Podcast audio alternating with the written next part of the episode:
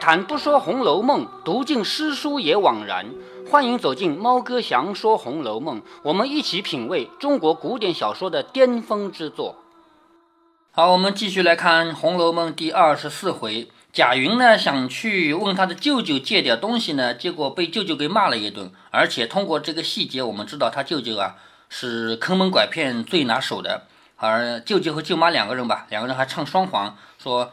你拿什么请他吃饭？我们家一粒米都没有，明摆着就是赶外孙赶紧走嘛。那贾云在回去的路上呢，一不小心碰上了一个喝醉的家伙。这个家伙呢，平常是个泼皮，但这回他做了好事，他愿意把钱借给贾云，而且呢，既不要利钱，而且还不要他写借条。且说贾云偶然碰了这件事，心中也十分稀罕，想起那倪二果然有些意思。只是还怕他一时最终慷慨，到明日加倍要起来，便怎么办？心中犹豫不决。他想着，尼二这个人会不会喝醉了以后把钱借给我，明天又加倍的要呢？是不是？于是有点犹豫。忽然又想，不妨等那件事成了，我就可以加倍还他了。什么事儿？去谋一个事做做，是不是？等到那个事成了以后，我有钱赚嘛，我就可以加倍还他了。想必。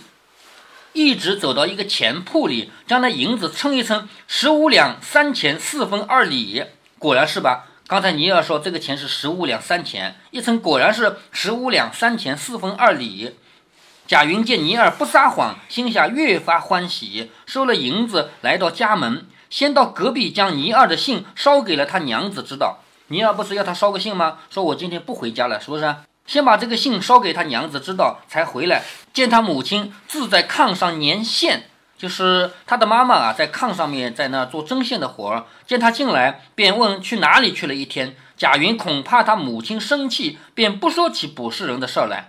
就是他到舅舅家碰钉子这个事儿呢，没有说，说了他妈妈不是要生气吗？只说在西府里等连二叔的，问他母亲吃了饭没有。他母亲已吃过了，说留的饭在那里。小丫头子拿过来给他吃。那天已是掌灯时分，贾云吃了饭，收拾歇息，一宿无话。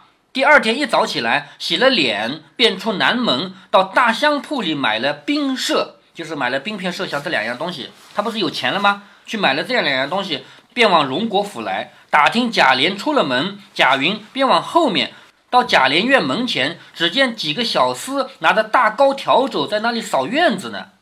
贾琏明明不在家，他去贾琏的门前，不就是为了等王熙凤吗？是不是？只见几个小厮拿着大高笤帚在那里扫院子呢。忽见周瑞家的从门里出来，叫小厮们先别扫，奶奶出来了。也就是说，像王熙凤这样的人是不可能见到扫地的人的。在他要出来之前，就有其他仆人先出来说：“别扫了，别扫了。”这些低等的下人没有机会跟王熙凤有任何接触，说叫他们走，奶奶要出来了。贾云忙上前笑问说：“二婶婶哪去？”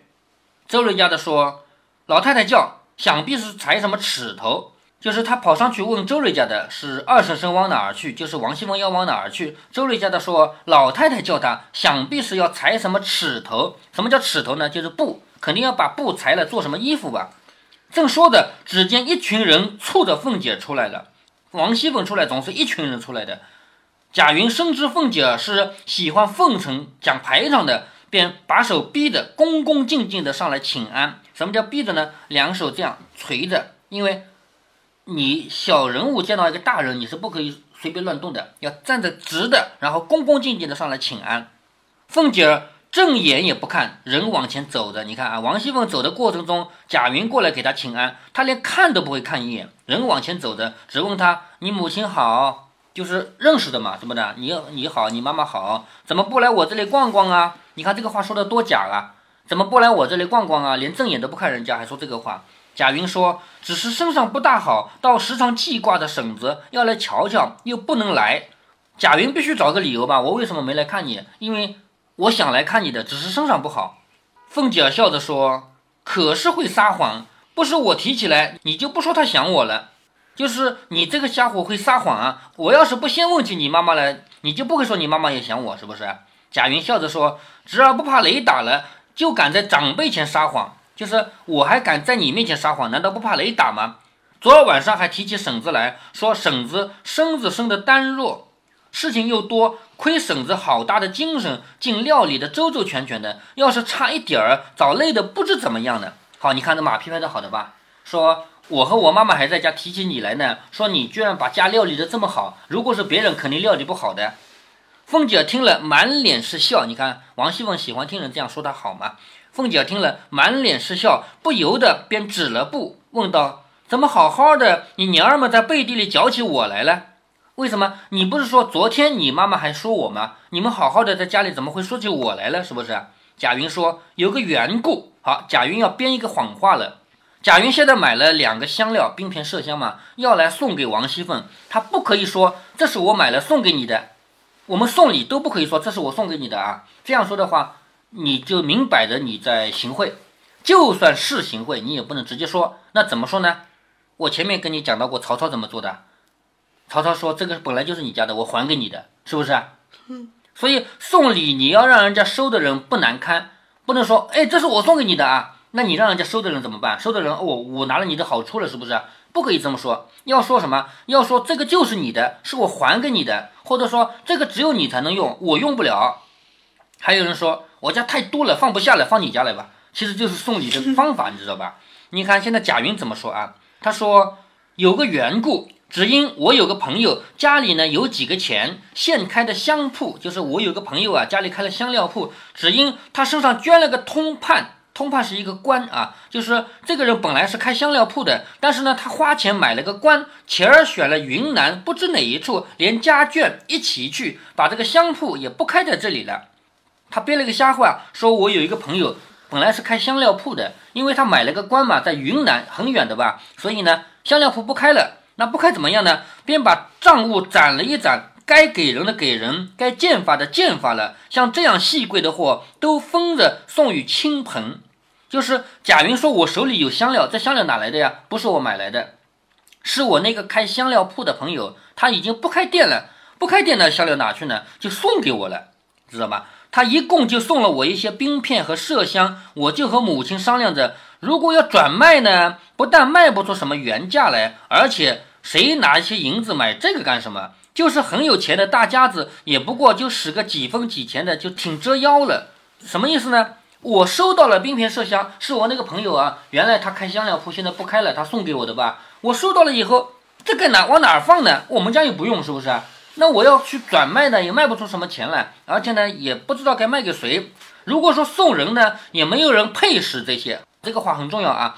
如果我再把这个冰片麝香去送给人呢，没有人配得上使这个东西，倒叫他一文不值半文的卖了。因此，我想起婶子来。往年间，我还见婶子大包大包银子的买这些东西呢。别说今年贵妃宫中，就是这个端阳节下，不用说，这些香料自然是比往年加上十倍去的。说到点子上了吧？我这个香料在我家用不着，而且呢，我也不知道该送给谁，只有你才配用这个东西。这个话说的很漂亮吧？是不是？这个项链我送给谁都不行，只有送给你了，因为你才配得上这个东西。听懂了这个意思了吧？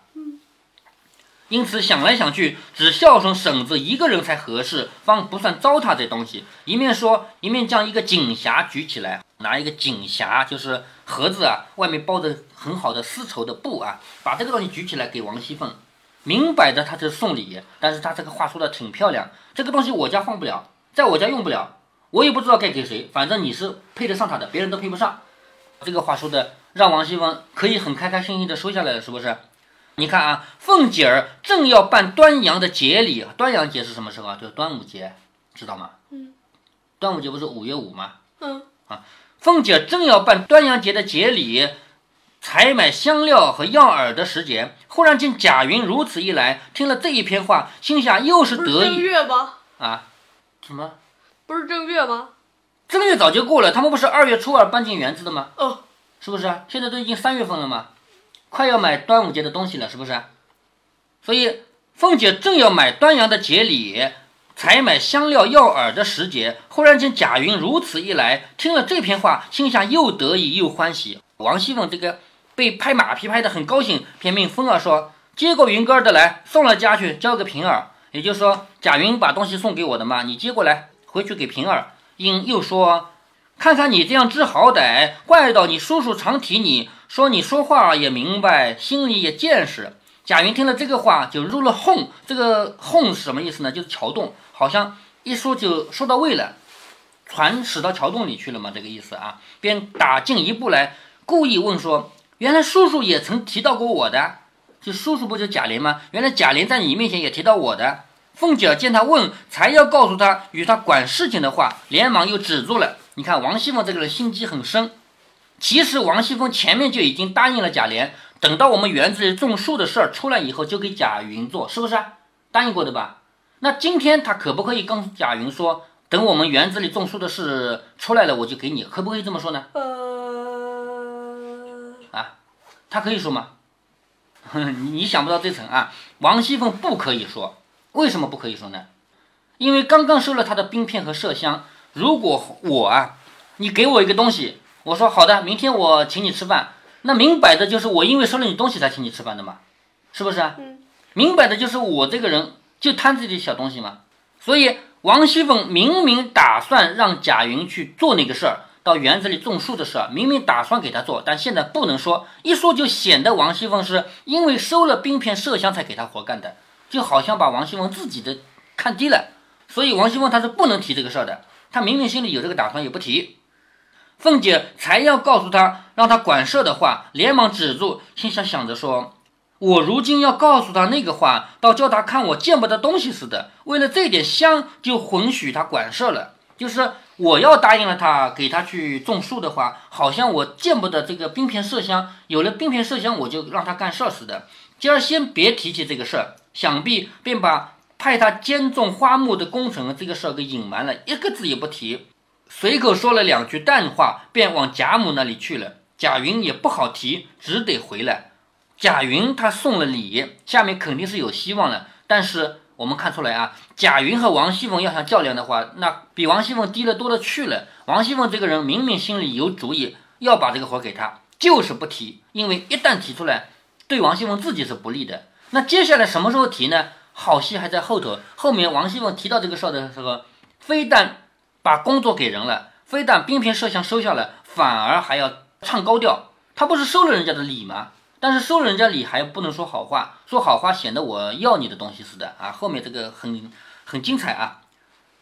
下面呢就提贾云要去找宝玉了。昨天见过宝玉的，宝玉不是叫他到书房等他吗？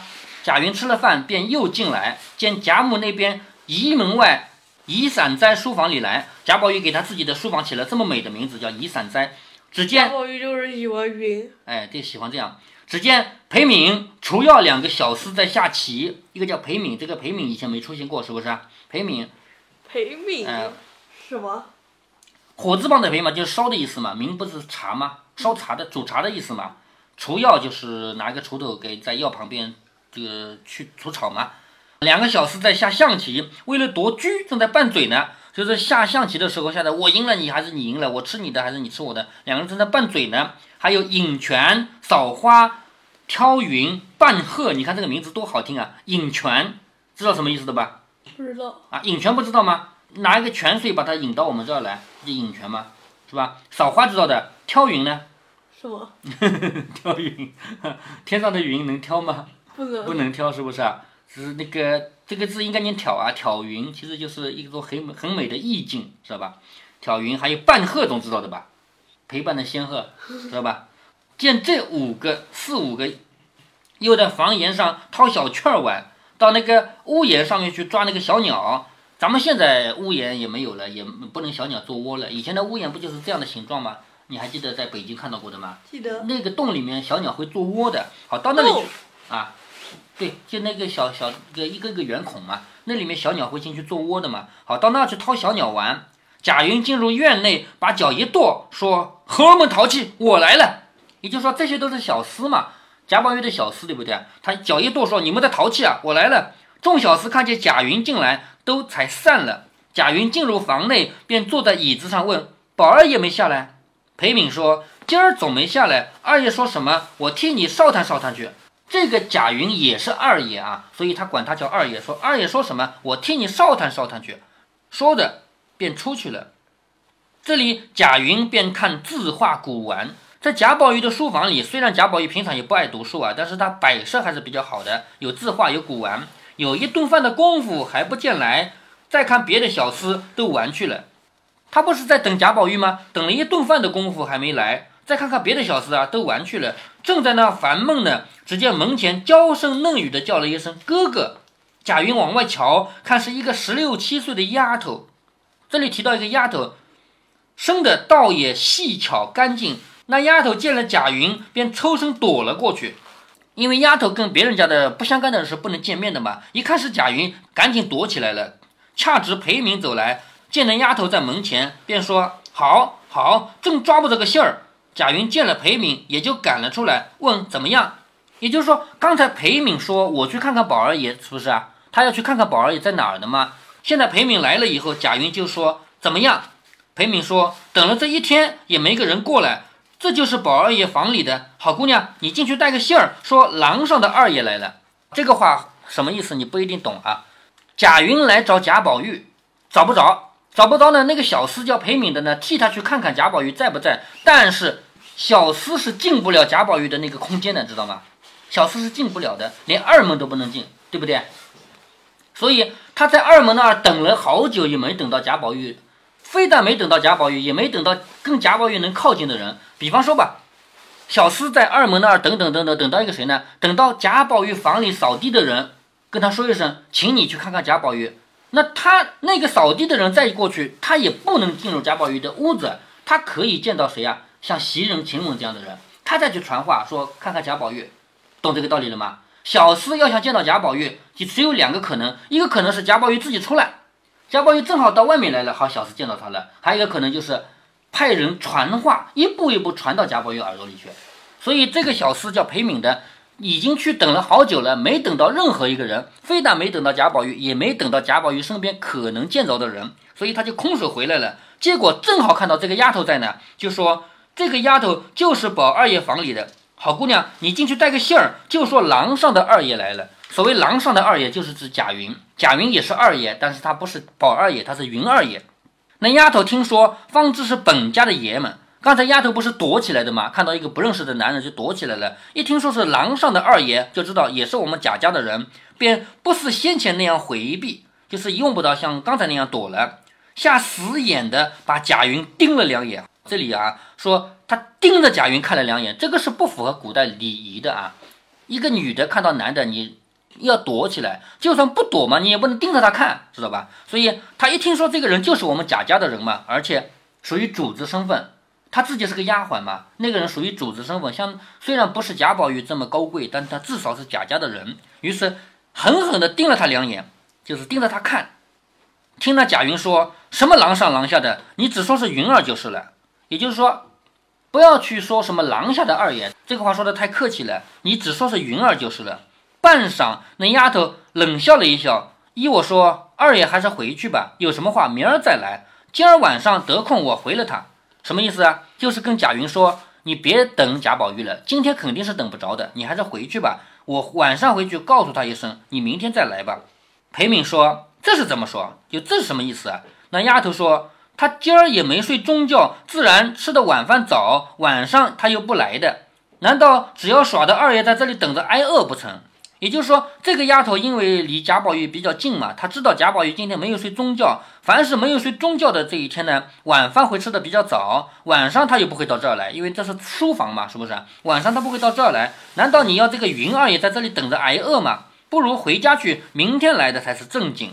便是回来有人带信，那都是不中用的。他不过是口里应着，他倒给带呢。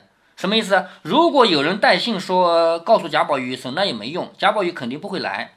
贾云听这个丫头说话简便俏丽，但要问她名字，因是宝玉房里的，又不方便问。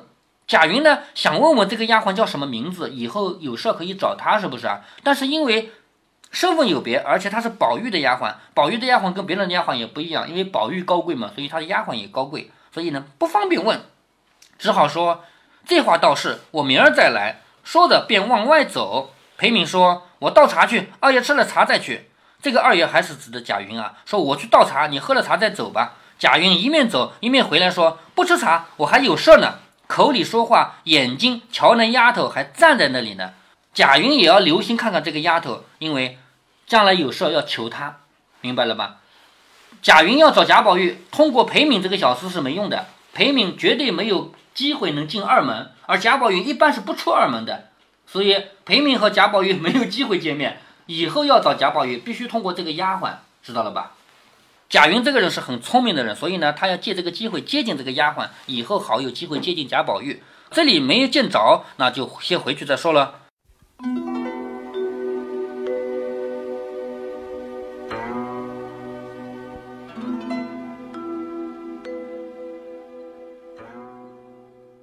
我们热烈欢迎小红出场，我们热烈庆祝小红和贾云相识。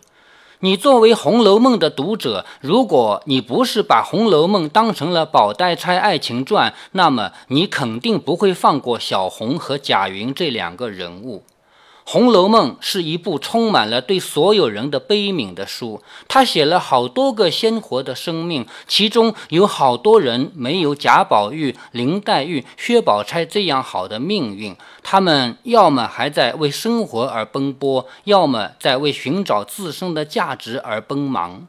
贾云和小红就是这样的两个人。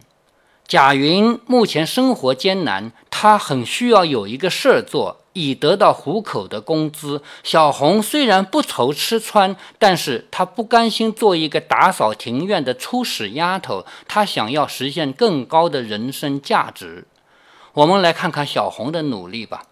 按理说，小红这个身份的丫鬟是不应该知道今天宝玉有没有睡午觉的。从后文的一个细节，我们就知道了，有些区域他根本不能去，所以有一种说法认为，小红每一天都在寻找机会往上爬，所以他才会在有机会来临的时候紧紧抓住。这种说法很有道理，要不然他只是个扫院落的，连宝玉都没见过他，他凭什么知道宝玉今天有没有午睡，以及凭什么总结出午睡不午睡的人晚饭时间的规律？你想通了这个问题，你就会理解为什么小红要盯着贾云看几眼了。因为小红她想要出人头地，她不可能预知将来会被王熙凤重用。在她的眼里，每一个可能的人物都要用好，每一个可能的机会都要抓住。那么贾云何尝不是呢？他又不是随随便便能见到王熙凤和贾宝玉的，所以他知道小红是贾宝玉身边的丫头，他就想要结识这个人。他也是随时要抓住一个个机会的人，所以贾云和小红的这次相遇，对于他们双方来说都意义重大，都应该好好把握。我们作为一个现代人，可以随时递一张名片，可以叫对方留下手机号，可以在现场加一个好友的人，我们无法想象，在那个时代，两个身份有别的人是多么的无奈。这一趟，贾云之所以能见着王熙凤，完全是因为王熙凤正好出门。我们看到贾云来到的地方是有小厮扫地的地方，也就是说，这里并不是内宅院落，而是连续几个不同的内宅院落之间的穿堂走道。王熙凤正好出门，所以贾云见着了；宝玉正好不出门，所以他见不着。我们可以推演一下，贾云要见一见贾宝玉，比刘姥姥见一见王熙凤的难度更大呢，还是小一点呢？好像比刘姥姥要方便一点，至少她进入贾家外围墙是不成问题的，没有哪个门卫会对她说哪里来的，也不会对她说你远远的在那个墙脚下等着。可是她离贾宝玉还有很远的距离呢。贾云如果不是有人请他进去，他是不可能进入二门的吧？他和小厮一样，只要进不去二门，就只能在二门那里等着里面的人出来。那么他会等到哪种人呢？像袭人、晴雯这样的人是等不到的，因为袭人、晴雯他们根本不用出二门，也就用不着到二门的位置来。能来的就是下等丫鬟，就像本文所说的小红。《红楼梦》是一部人性的赞歌，是一部充满了悲悯的佛经。曹雪芹要歌颂的人，不管是高贵的还是低卑的，都是努力的活出自己的姿态的那种人，或者说都是不愿意在世俗中随波逐流的人。贾宝玉很高贵是吗？可是他想要的世界不被家庭和社会允许。贾云和小红就很低卑是吗？可是他们想要的生活不被目前的现状所允许，所以。他们都是曹雪芹要歌颂的人，是不满足于现状，努力的去奋斗，努力的做出抗争的人。如果您觉得猫哥的读书分享有益有趣，欢迎您点击订阅，这样您将在第一时间收到猫哥的更新提醒。如果您有什么要对猫哥说的，不管是赞还是批评，不管是提建议还是唠唠嗑，欢迎您在节目下方留言。您也可以加猫哥的公众号，四个字“猫哥在线”。您还可以加入猫哥的听友群中，微信群呢，用语音节目没有办法说清，还是 QQ 群方便，群号为八四九九六六八九九。不管加入 QQ 群，还是微信群，还是在节目下留言，还是在公众号留言，您都可以围绕着书中的智慧和读书的乐趣畅所欲言。好，再见。